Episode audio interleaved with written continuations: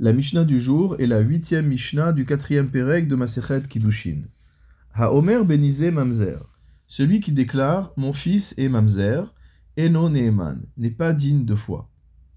Va firushnehem omrim ala shebeme'eha, et même si tous les deux, c'est-à-dire le père et la mère, déclarent concernant l'enfant qui est dans le ventre de la mère mamzerhu, que c'est un enfant qui est mamzer, enam neemanim, ils ne sont pas dignes de foi. Il y a deux raisons pour lesquelles le Tanakama considère qu'ils ne sont pas dignes de foi. Selon Rashi, c'est pour une raison de parenté, c'est-à-dire qu'un témoin est invalide lorsqu'il s'agit de témoigner pour un proche. Or ici, il s'agit de témoigner concernant son propre fils, donc le témoignage du père ne peut pas être reçu, il est invalide, et l'enfant n'est pas considéré comme étant mamzer. La deuxième raison, qui est la raison rapportée par le Meiri, c'est en vertu du principe selon lequel En Adam Messim Atzmo Racha, qu'un homme ne peut pas se mettre en position d'être considéré comme Racha, comme un transgresseur, un impie.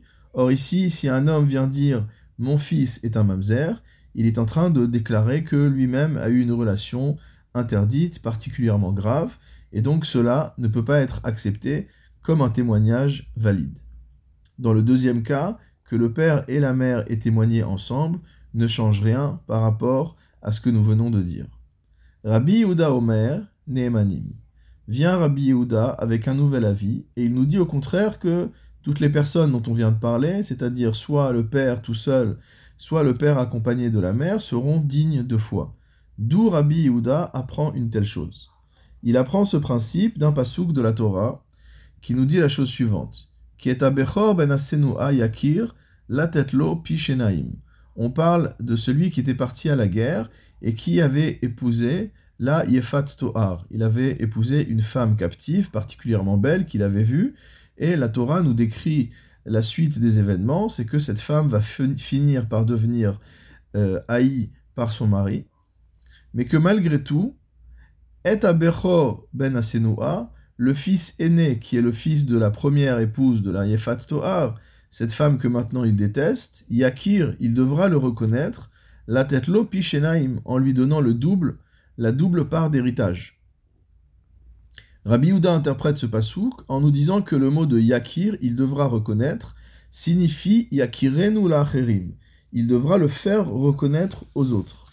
Et donc, d'après Rabbi Yehuda, il y a une Xerat il y a un décret de la Torah qui fait que malgré l'interdiction de témoigner pour un proche, ou malgré l'interdiction de se positionner en tant que rachat, lorsqu'un père déclarera que son fils est mamzer, il sera digne de foi.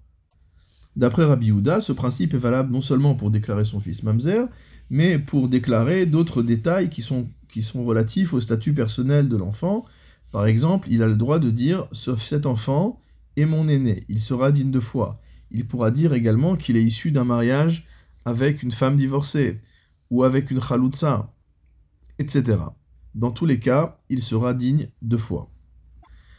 Il y a malgré tout une limitation.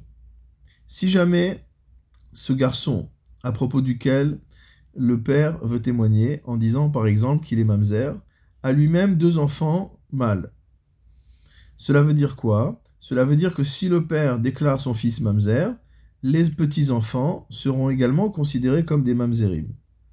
Et donc là, dans ce cas-là, Rabbi Yehuda reconnaît qu'un homme ne peut pas témoigner contre ses petits-enfants, puisque la Torah, il s'agit d'une xérat akatouf, d'un décret du texte, la Torah n'a donné l'autorisation au père, n'a donné de euh, crédit à la parole du père que concernant son fils. Dès lors qu'il y a ici des petits-enfants qui sont déjà présents, on ne donnera plus crédit, on ne, prêtera, on ne donnera plus foi aux paroles du Père, et donc le Père ne pourra pas déclarer que son fils est mamzer dans un tel cas. Et la halacha est comme Rabbi Yehuda.